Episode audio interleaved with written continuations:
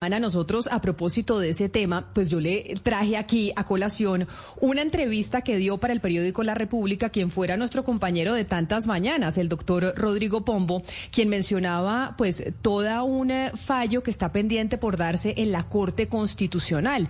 Decía el, eh, nuestro compañero, el doctor Pombo, eh, que hay un caso emblemático en la Corte que se ha conocido popularmente como la revictimización de los legítimos propietarios de las tierras del Magdalena.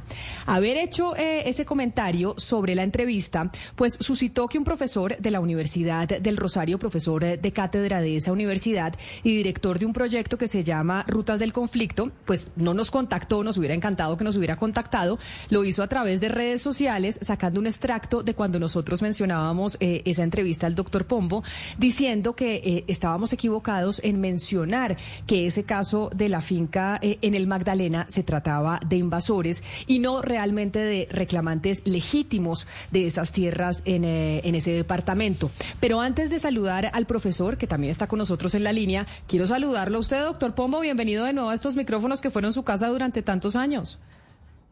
pocas veces me siento tan, tan feliz, tan, tan pleno, tan contento como cuando aparece mi voz a través de los micrófonos de Blue Radio. Camila, muchas gracias y a todos un cariñosísimo abrazo. Acá se le extraña mucho, pero ¿cómo le parece que esa entrevista que usted eh, pues dio al periódico La República y la cual cité en estos micrófonos, pues generó la molestia de algunos académicos y, que pues que no lo expusieron a través de las redes sociales sin habernos llamado antes? Ahorita le preguntamos al doctor por qué no se comunicó primero con nosotros, pero quiero preguntarle sobre eso y es eh, precisamente lo que usted menciona de ese fallo que se está esperando se dé en la Corte Constitucional y porque usted habla que es eh, llamado o que se le conoce como eh, la revictimización eh, de quienes perdieron sus tierras. Creo que es así como usted lo titula. Sí, básicamente aquí lo que hay que decir es que la Corte Constitucional tiene en este momento una decisión, como casi todas las que tiene entre manos, trascendental, trascendental desde el punto de vista económico, trascendental desde el punto de vista filosófico-jurídico y trascendental desde el punto de vista político. ¿Por qué? Pues porque básicamente va a tocar aspectos que muchos consideran son la causa o constituyen la causa eficiente de nuestro conflicto armado, el tema de tierras. Y en este contexto va a revisar unas tutelas contra sentencias judiciales que han generado una cantidad de debates de tipo probatorio y de tipo doctrinario y que por supuesto ha dividido a los académicos. He de anotar y debo hacerlo con total honestidad intelectual que yo no soy ni abogado de ninguna de las partes en este proceso ni en ninguno otro de esta naturaleza ante la Corte Constitucional, que además no conozcan ninguno de los actores y que simplemente me abordaron los del periódico La República, entre otras cosas, porque hace muchísimos años, cerca de una década, tuve algunos éxitos utilizando, por cierto, la web buena fe y los alcances de la ley de, tierra, la ley 1448. Entonces, pues yo simplemente estudié el expediente y básicamente el alcance de la tutela y lo que me di cuenta allí es que el salvamento de votos de uno de los magistrados, y lo quiero nombrar porque me parece que hay que hacerle toda la apología de los créditos también a los salvamentos de voto del magistrado eh, Luis Armando Tolosa, pues me pareció que tiene unos argumentos probatorios exquisitos y fortísimos, letales si se quiere. Entonces, pues básicamente aquí lo que eh, la tesis que yo estoy sosteniendo es que no se puede revictimizar, ese es el punto de partida, pero no se puede revictimizar a nadie. No se puede revictimizar, por supuesto, a los despojados, a los desplazados, a, todos los que tuvieron que abandonar tristemente sus tierras por cuenta del conflicto armado y acciones criminales, pero tampoco, y esto es lo que más le duele a muchos compañeros, a, a muchos colegas, y es pues un debate absolutamente hermoso y yo estoy dispuesto a darlo, tampoco se puede revictimizar a los propietarios y a los poseedores de buena fe, a quienes han adquirido las tierras en legítima conducta dentro del marco de la legalidad y que también sufren eh, pues desmanes de violencia y de invasión de tierras. Y esa es mi tesis, que hay que equilibrar a partir de la ley 1448 pues a las dos víctimas, al legítimo poseedor y propietario y al que pues en un momento fue despojado, desplazado o que tuvo eh, que abandonar incrementemente sus tierras. Y eso es lo que está en juego en este momento en la Corte Constitucional. Pues permítame, eh, queridísimo Pombo, saludar a esta hora al eh, profesor Oscar Javier Parra, quien es el director del medio Rutas del Conflicto, quien es el que se pronuncia públicamente a través eh, de su cuenta de Twitter pidiéndonos que le demos un espacio porque considera que acá se dijo algo que era revictimizante con quienes han perdido sus tierras por cuenta de haber citado esta entrevista. Profesor Parra, bienvenido, gracias por estar con nosotros. Camila, buenos días, pues gracias por el espacio también ah, insisto, digamos, además de ser profesor, pues yo soy periodista, eh, trabajé en Verdad Abierta y soy el director de Rutas del Conflicto ya hace 10 años. Eh, y no, digamos que eh, ayer pues, escuché directamente un poco el, programa radial antier, me preocupó un poco la, la, palabra invasores cuando se mencionó el tema. nosotros, digamos que hemos trabajado el tema desde Verdad Abierta, desde también desde Rutas del Conflicto, eh, no somos, digamos, como los únicos, también digamos, hay, hay eh, observatorios como el de Tierras de la Universidad del Rosario, eh, que también ha trabajado el tema, y pues están las sentencias también, ¿no? Que digamos que no es poco, porque es una sentencia, eh, pues que ya definió, un tribunal de tierras en un proceso de cuatro años, y que inclusive, digamos, las tutelas de las que habla el doctor Pombo, pues llegaron en una instancia a la Corte Suprema de Justicia, pues que, pues digamos, no, no consideró hacer ningún tipo de observación a la sentencia.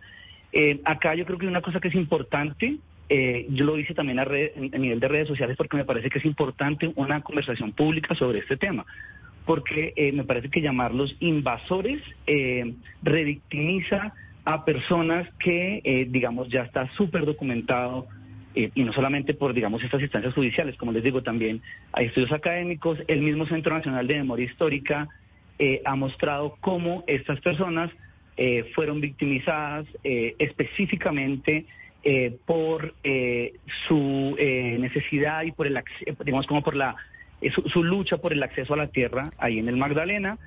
hay varios asesinados de la comunidad ahí dentro, inclusive hay testimonios de paramilitares como alias Tijeras que en los Estados Unidos han contado que eh, pues es una cosa también muy complicada porque eso no, no, ha llegado, digamos, a instancias penales, como hay entornos empresariales que eh, tenían vínculos económicos con ellos eh, o que inclusive pues tuvieron algún tipo de relación a la hora, digamos, de desplazar a los campesinos. Entonces, digamos, y yo entiendo que, que es muy importante, que esto sea una discusión pública, que no se revictimice a estas personas. Siento que cada caso particular de tierras en Colombia es muy, muy, muy, muy diferente, que hay un contexto tremendamente complejo en el asunto de la tierra en Colombia. Precisamente creo que ese es uno de los factores que ha hecho que la justicia de tierras se retrase tanto en muchas de sus decisiones, porque pues hay un eh, montón de gente que Sí, dígame. Profesor Parra, entendiendo que usted dice que es importantísima esa discusión pública y precisa, precisamente por esa razón lo hemos llamado aquí a que, pues a que hablen estos micrófonos sobre esa investigación y sobre qué es lo que ha pasado en ese proceso al que hacía referencia el doctor Rodrigo Pombo. Pero me lleva entonces también a preguntarle, usted que dice que es periodista y es un tema, eh, pues una curiosidad particular antes de seguir con el tema de tierras, ¿por qué no nos llamó? Ahí en, en, las redes sociales está públicamente mi teléfono. Quien quiera contactarse conmigo se puede contactar a través de WhatsApp. En mi cuenta, en mi perfil está el teléfono público. Y, y me llama la atención, y, y, me llama la atención que es que estamos cayendo también en una serie de exposición. Y como usted es periodista, me parece importante preguntárselo, de decir, ay, esto fue lo que dijeron al aire. Ojalá nos den el espacio, como si estuviéramos tratando de hacer un linchamiento también frente a lo que se dice en los medios de comunicación. Por eso es, es una, es una curiosidad simple de acá los micrófonos están abiertos para todo el mundo. Y a mí me llamó la atención que se hiciera así, a través de Twitter, y no usted siendo periodista teniendo los, los teléfonos de Blue Radio, estando publicado mi teléfono personal en mi cuenta de Twitter, porque ahí está y cualquiera que quiera chatearme lo puede hacer, no lo hizo. Eh, Camila, yo no, no, no vi su cuenta de Twitter, no sabía que su teléfono estaba ahí. Ah, ese mismo día hice un post diciendo que era compleja esa palabra y que era importante invitar a la gente a eh, revisar eh, unas investigaciones que estaban ahí y se publicaron. Eh, mm, sé me imagino que como no nos seguimos mutuamente bajo las nuevas reglas de Twitter, pues me imagino que usted no se dio cuenta que yo la etiqueté. Traté de hacerlo con el mayor respeto. Entiendo también la preocupación y eso es una cosa eh, que estoy de acuerdo, digamos, y es en la que, digamos, es una reflexión que me queda para más adelante para tratar de contactarme con ustedes, porque también entiendo que hay una violencia muy fuerte sobre los periodistas y sobre las periodistas mujeres. Eh, les pido disculpas si la manera en que lo hizo llevó a que hay gente que les dijera esto en redes sociales, porque pues evidentemente hay ustedes y nosotros estamos abiertos a una crítica como periodistas y eso hace parte un poco de una discusión de redes sociales, pero también sé que hay un, eh, eh, un abuso y un, una agresión muy puntual además en términos de género contra ustedes, pero me parecía en ese momento que había una necesidad de hacerles llegar el mensaje de que era importante eso. Por eso, por eso, y ya seguimos con el tema de tierras, por eso en medio de esta conversación que me parece importante es buscar la visibilidad. No se puede hacer también a través eh, del bullying con otras personas y además siendo colegas. Cuando nunca se han cerrado los micrófonos y cuando ni siquiera se ha hecho el primer contacto, que en términos de periodismo la primera premisa es contacte a la persona y pregúntele antes de hacer la exposición y de exponer y decir es que ojalá me abran los micrófonos. Acá están los micrófonos abiertos cuando quiera. Y por eso eh, hago yo el reclamo y el reclamo que yo le hago público es, usted a mí no me contactó y mi teléfono es público y abierto para todo el mundo. Camila, pero de una forma u otra también yo no, no vi su teléfono, yo no, no entré a su perfil, simplemente le hice una acotación puntual invitándola. Usted pues tampoco me respondió en redes y pues me imagino que no me respondió porque no vio el mensaje y la roba por lo que ocurre. Pero pues eh, me parece que además hace parte porque del otro lado también, Camila, cuando usted dice eso en un medio abierto y en una emisora abierta, pues yo simplemente expongo lo que usted dijo ahí. Yo no ni siquiera valoré eh, ni su persona ni su actividad como periodista. Dije, es complejo eso. Y lo segundo le dije, hay una situación particular y sería interesante que se abriera el micrófono para que alguien eh, pudiera además agregar el contexto. Eh, siento también que además pues si esa situación es particularmente sobre la manera en que lo hice y no sobre el fondo, pues no, pues no sirve de nada. Yo de nuevo les pido disculpas. Eh, creo que además también la rodea a Ana Cristina Restrepo porque pues igual sentía que era una posibilidad para tener ese espacio ahí. No sabía lo de su teléfono, pero también me parece del otro lado pues que es una discusión también que es abierta. Cuando usted habla eh, al público en su emisora abierta, pues yo no tengo que exponerla nada. O sea, yo ni siquiera dije algo diferente de lo que usted le dijo a todo el mundo.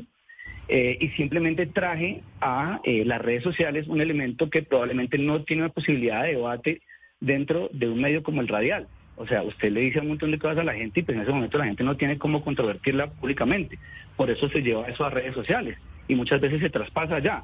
De nuevo, le insisto en que pues para una próxima oportunidad seguramente las contactar. Yo ni siquiera tenía el contacto de ninguna de ustedes, no sabía que su celular estaba en, en Twitter ahí y me pareció muy complicado. Yo le digo una cosa, me pareció tremendamente victimizante llamar invasor a estas personas en las que, eh, pues digamos, ya hay, un, hay, un, trabajo enorme, no solamente de, a nivel judicial, sino académico, eh, y que me parece que eso revictimiza.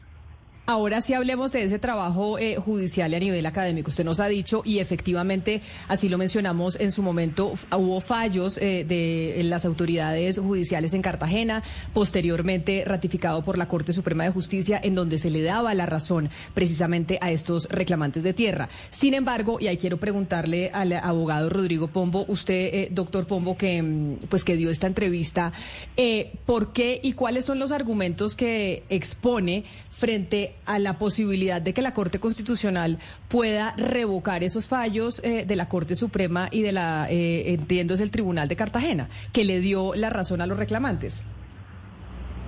Así es, el Tribunal Superior del Distrito Judicial de Cartagena, más particularmente la Sala de Restitución de Tierras, el 24 de enero del 2018, pues básicamente le da la razón judicial a los reclamantes eh, bajo una tesis harto controversial, que es lo que yo quiero controvertir, respetando, por supuesto, como corresponde en derecho y en decencia las decisiones judiciales.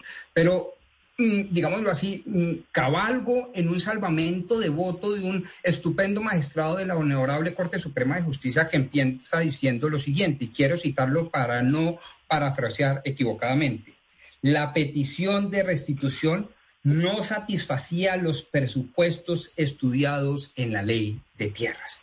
Y en más de 46 páginas explica las razones probatorias por las cuales la petición no procedía. Es decir, en otros términos, se pidió derecho a lo cual no se tenía derecho.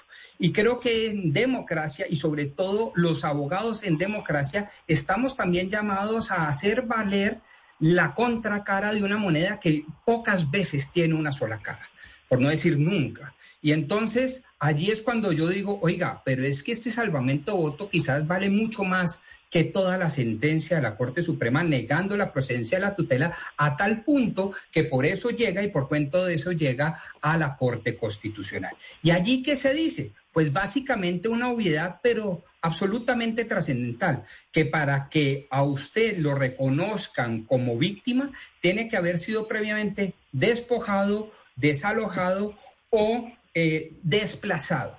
Y eh, esos, eh, digamos, conceptos han sido además desarrollados en la ley 1448 y esos conceptos además han estado aparejados de otros conceptos muy jurídicos que ahora más tarde lo explico, pero básicamente es, si a mí no me han desplazado de mis tierras, yo no tengo después consecuencialmente ningún derecho a exigirle a nadie nada y mucho menos a los legítimos poseedores y propietarios de esas tierras que 20, 30, 40, 50 años después adquirieron de buena fe, exenta de toda culpa, esas tierras. Entonces, aquí el punto es, por seguridad jurídica, por seguridad económica y por justicia y equidad, saber cuándo estamos realmente en presencia de actividades amparadas en el crimen, en lo doloso, en lo que se maquina para violentar la ley y cuándo estamos violentando a través del uso ilegítimo de la ley derechos fundamentales, derechos humanos como la propiedad privada transmitida o más bien traducida en posesión, en tenencia y en propiedad pacífica ininterrumpida por varias décadas. Y lo que yo demuestro acá, o traté de decir básicamente, es que en este particular caso, y no quiero poner nombre, repito, porque no, no, no son casos míos, ni quiero utilizar micrófonos para ahogar en causa propia, ni más falta, eso me parece indecente, eso me parece además inadecuado. Lo que estoy tratando de decir aquí, conceptualizando el, que, el tema, es que definitivamente las pruebas tienen que llevar al fallador, al juez, al convencimiento de una premisa fundamental, y es que quienes reclaman tienen que acreditar probatoriamente su calidad de víctimas, bien sea por desplazamiento, por abandono o por despojo. Y lo que dice el salvamento de voto de manera sensacional es que esos requisitos no se mostraron en el presente caso, razón por la cual la Corte Constitucional debe entrar a decidir como última instancia la cuestión. Por eso, en los casos eh, de tierra siempre es bueno tomar caso por caso y entender los contextos. Por ejemplo, si se habla del caso, y aquí estamos hablando de un caso pertinente, que es el caso de las franciscas en el Magdalena, en los años, eh, entre los años 2001 y 2005, el Frente William Rivas de las Autodefensas de Colombia asesinaron a cinco parceleros. Después de esos asesinatos hubo un desplazamiento. ¿Y qué es lo que pasa? Estos son hechos que son públicos, que se conocen por prensa. Entonces, después de que sean eh, hechos públicos violentos, pues ya no se presumiría de quien compra la tierra la buena fe. Y sobre eso le quiero preguntar al profesor Parra, que nos cuente cuál es la historia de esta tierra y por qué se podría presumir que no hubo buena fe en la compra o desconocimiento de que era una tierra donde había desplazamiento, si es el caso o si me equivoco en lo que acabo de decir. Ana Cristina, muchas gracias. Yo acá quiero hacer un pequeño paréntesis porque de verdad eh, siento que de alguna manera hay una responsabilidad muy fuerte, digamos, en la prensa a la hora de comunicar. Me parece que lo que se dijo ese día fue grave y complicado. Y además siento también que si no fuera de la manera en que lo dice, no tendría este espacio. Y te agradezco, Ana Cristina, porque pues de alguna manera fue por esta vía que yo en este momento estoy hablando con ustedes. Eh, en cuanto puntualmente al caso, el caso, si me llevan a nivel judicial, es una cosa muy complicada. Los invitaría a que también hablen con los abogados de las partes puntual, puntualmente, que me parece que también, porque aparte eso tiene una cantidad de particularidades bien, bien difíciles y bien complejas. Este es un terreno que queda en zona bananera, en donde hay un, conflicto por esa tierra entre eh, una empresa que uno no termina de entender quiénes son los dueños, o sea, hay una relación eh, de alguna manera con la empresa DOL, que es una multinacional, con empresas que están hechas, que están creadas aquí en Colombia. Eh, eh, varios campesinos desde los 80 han intentado acceder a esos predios. eh, en los 90 finalmente pues entran a uno de esos predios, inclusive acompañados de la mano del Estado, pensando un poco en los procesos de reforma agraria, que en muchos casos partían, digamos, de entrar a tierras que eran privadas, mientras que el Estado negociaba con esos privados para comprar. Eh, cada caso es particular. Y en eso es también, también otra cosa que les aclaro, yo acá no, no quiero entrar en una discusión con el doctor Pombo, eh, eso tampoco no me lo pusieron sobre la mesa cuando hablé con la productora esta mañana, eh, es una situación que uno debe analizar en cada uno de los casos. Aquí, después de que los campesinos ingresan, empiezan a recibir un montón de hechos victimizantes. intentan sacarlos a las malas, digamos, con un montón de irregularidades entre la empresa y la policía. Luego hay varios asesinatos de la comunidad dentro, de la, eh, dentro del predio y además em, eh, la, hay una presión para que le vendan a la empresa. Dentro de la sentencia de restitución de tierras, lo que dicen es que la empresa no pudo probar que los hechos victimizantes que ellos alegaban, porque eso también es cierto, la empresa bananera, ¿no? Que aparte eso hay que ponerle un poquito también de nombre a eso hay atrás un emporio bananero grande que también uno no entiende cómo es puntualmente la relación entre ellos, que es Tecbaco, Técnicas eh, Tecbaco, que es la empresa acá en Colombia, que tiene unas empresas filiales, no sabemos cómo es la relación con las em-, empresas filiales. La empresa que estaba ahí en ese momento era Eufemia y luego eh, pasa a manos de Francisca Sass, que es otra empresa que está ahí. Lo que dice la sentencia es que la empresa no pudo probar que los hechos victimizantes que sufrieron sus empleados ocurrieron en esos predios y que al no poder probar ese asunto, entonces pues toma la decisión que toma eh, el, tribunal, ¿vale? Eh, que es el que, digamos, después esa sentencia es la que termina discutiendo eh, la contraparte. Y aquí es bien importante otra cosa, y es que esto ha sido, digamos, en medio de la ley 1448, pero en términos de procesos penales no hay investigaciones formales que uno pueda verificar para saber hasta dónde eh, testimonios de paramilitares que han involucrado a personas relacionadas con esa empresa o con esas empresas o con ese entorno empresarial, eh, tuvieron algún vínculo con el paramilitarismo y con el desplazamiento de las víctimas. por ejemplo, ese testimonio de Tijeras en Estados Unidos fue tenido en cuenta en Justicia y Paz y además dentro del proceso de restitución. Eh, y digamos de ahí en adelante no puedo decir nada. También no, puedo calumniar a nadie porque eh, son, son testimonios que se dieron, que se tuvieron en cuenta tomar esas decisiones, pero no hay procesos penales que terminen definiendo cuál fue exactamente el rol de las empresas en medio de toda esta violencia eh, que está en estos predios que están reclamando pues todavía, porque pues sí es clave y muy importante la decisión que va a tomar la Corte Constitucional eh, que pues, le apuntaría específicamente a este caso, pero abriría una puerta que no sabemos a dónde conduzca. Profesor Parra, precisa, Precisamente eso le quería preguntar. ¿Están esperando ese fallo de la Corte Constitucional sobre este caso que ya es la última instancia que ratificará lo que han dicho los otros tribunales o pues le dará la razón a la contraparte? ¿Es eh, para cuándo que están ustedes esperando ese fallo?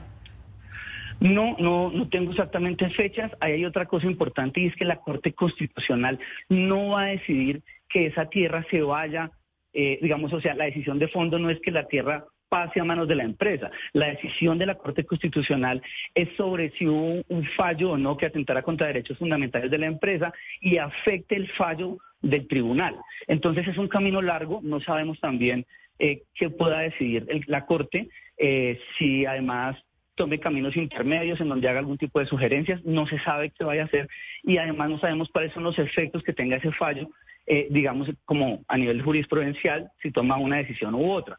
Eh, hay que entender acá que la ley 1448 tomó como una instancia definitiva el Tribunal de Tierras. Esa sentencia ya está. Ahí se cierra. Hay gente que decía, no, es que resulta que es que no se ha cerrado el proceso porque todavía faltan otras instancias. No, las instancias se cerraron. Ahí a lo que acudió la empresa fue una tutela por fundación, eh, eh, pues fundada en, básicamente que se le estaban violando los derechos fundamentales ante la Corte Suprema y luego eso pasó a la Corte Constitucional.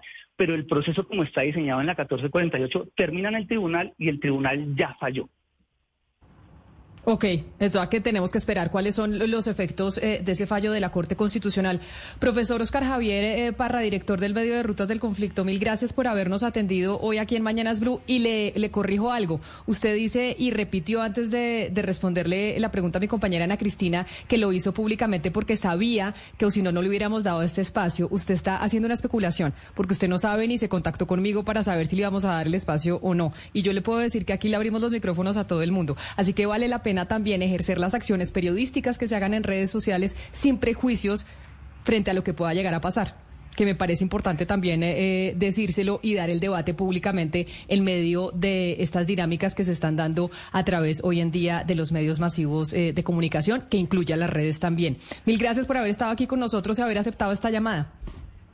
Gracias a ustedes y también cuenten de este lado con un montón de trabajo periodístico que se ha hecho sobre este tema antes, digamos, de emitir algún tipo de juicio como el que se emitió ahí. Entonces aquí también del otro lado siempre las puertas abiertas. Un saludo especial. Doctor Pombo, sobre lo que decía el profesor Parra, periodista, ¿cuáles podrían ser los efectos jurídicos del fallo de la Corte Constitucional? Es decir, este es un caso particular, la Corte, él nos explicaba, no va a fallar directamente em, sobre el proceso como tal, pero sí puede tener unos efectos que se desconocen cuáles serían. Explíquenos usted cuáles cree que puedan llegar a ser, sea para un lado o para el otro el fallo.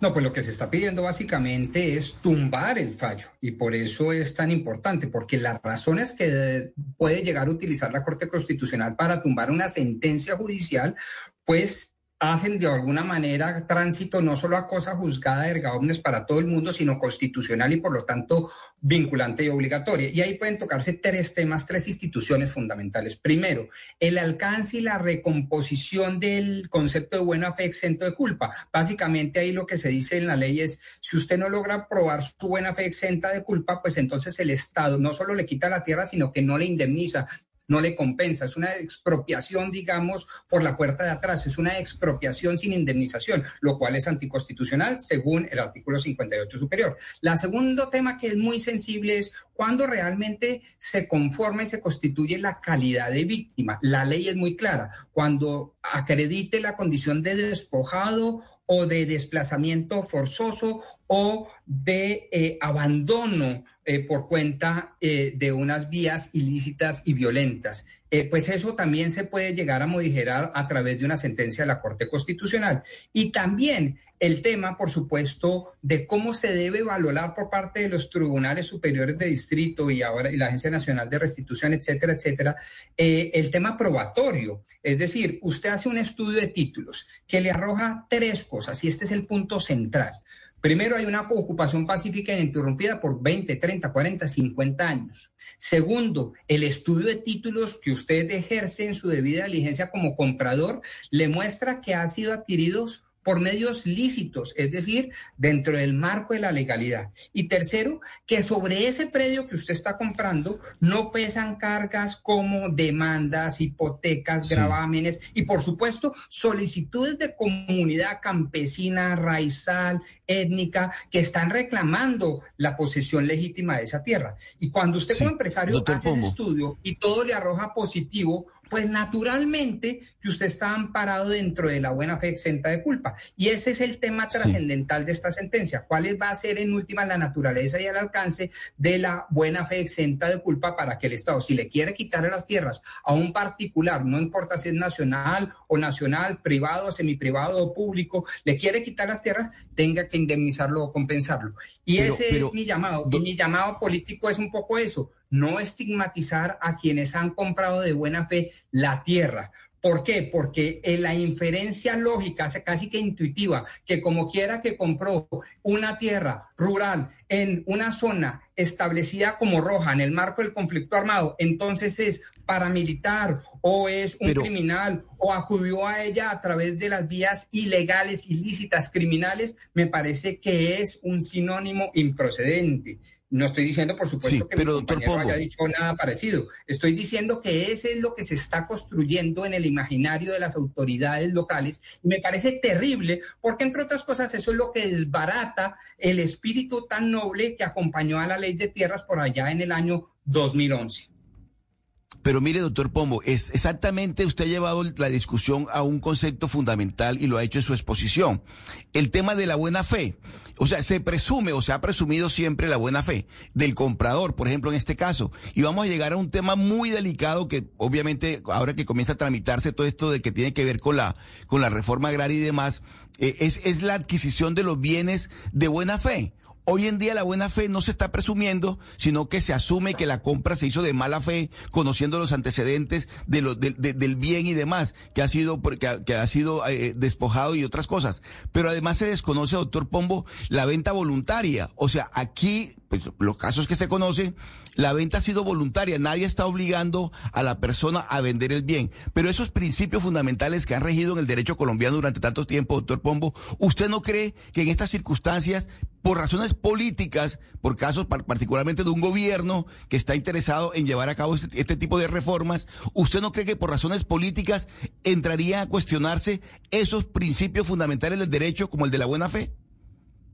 Los principios fundamentales del derecho, mi querido Oscar Montes, allá en Barranquilla, fuerte abrazo, se los revido en tres para que le queden a usted y a toda la audiencia memotécnicamente grabados en sus corazones y en sus cabezas. Todo régimen que ataca la propiedad, la herencia y la institución del negocio jurídico, del contrato, como dice usted, de la venta voluntaria, es un régimen con tintes totalitarios, despóticos, autocráticos. Y lo que estoy tratando de defender a través de esta serie de entrevistas es precisamente eso. Si en este momento hay un acto administrativo del INCORA de aquel momento que dijo de manera firme, contundente, con tránsito a cosa juzgada, absolutamente pura, oiga, eso le pertenece a un privado con base en eso se hacen todas las negociaciones que, por cierto, datan de 1985, en donde hay una suerte de estudios de títulos que dice, oiga, y además por ahí pasaron no solo multinacionales como la empresa Dol, sino además bancos. Eso era de bancos. Imagínese usted. Y usted como adquirente pues, ¿qué hace? Contrata a un abogado experto en tierras, le hace el estudio de títulos, le dice estas tres grandes verdades, es decir, que hay una ocupación pacífica ininterrumpida por más de 30 años. Segundo, que el predio ha sido adquirido por medios lícitos y a personas no criminales, llamémoslos así. Evidentemente, ha sido dentro de la legalidad. Y tercero, que sobre ese predio no pesa ninguna carga, es decir, no hay nadie que esté reclamando, ni hay demandas, ni hipotecas, ni servidumbre, ni... todo está perfecto. Y usted lo quiere y 30 años después, 40 años después le dicen, ah, no, se la quito y no lo indemnizo. ¿Por qué? Porque hubo supuestamente, y ese es el tema que hay que debatir, supuestamente un despojo, un ojo que no demuestra el Estado sino que el particular tiene que decir, no, mire, es que yo adquirí de buena fe y no desalojé, ni despojé, ni me alié con ningún grupo armado organizado para despojar a nadie. Todo lo contrario, fui víctima de un acoso de las FARC en este caso y del ELN. Y si quieren les puedo detallar incluso, Oscar Montes, cuáles habían sido los hechos uno a uno del hostigamiento criminal por parte de estos grupos armados organizados para que esta gente que había adquirido de buena fe esos títulos de propiedad se tuviera que ir corriendo de sus tierras para después darle paso a una invasión. Pues mire, doctor Pombo, mil gracias por haber aceptado esta invitación. Sé que está usted al otro lado del charco, está muy tarde en donde está, pero pues queríamos hablar de esa entrevista que, que dio al periódico La República y que suscitó estos comentarios aquí en los micrófonos de Blue Radio. Un abrazo grande y qué placer tenerles y tenerlo de nuevo con nosotros. Se lo devuelvo redoblado a usted, a Oscar, absolutamente todos mis compañeros de Blue Radio. La felicidad es enorme. No sabía en dónde de meterme de la dicha, si por hablar un tema que me parece trascendental para la economía y la política del país, o si hablar directamente con ustedes de nuevo. De verdad me hizo el hombre más feliz el día de hoy. Muchas gracias. Le mandaron muchos saludos los oyentes a través del 301-764-4108 y también eh, nuestros eh, oyentes que nos ven a través de nuestro canal eh, de YouTube de Blue Radio en vivo. Ahí le mandaron muchos saludos, así que ahí se los envío de parte de su audiencia. Muchas, muchas gracias, de verdad muy generosos. Sí, Camila, eh, es un gusto hablar con, con, Rodrigo, tenerlo otra vez aquí al aire con nosotros. Hay eh, dos asuntos importantes para resaltar, Camila.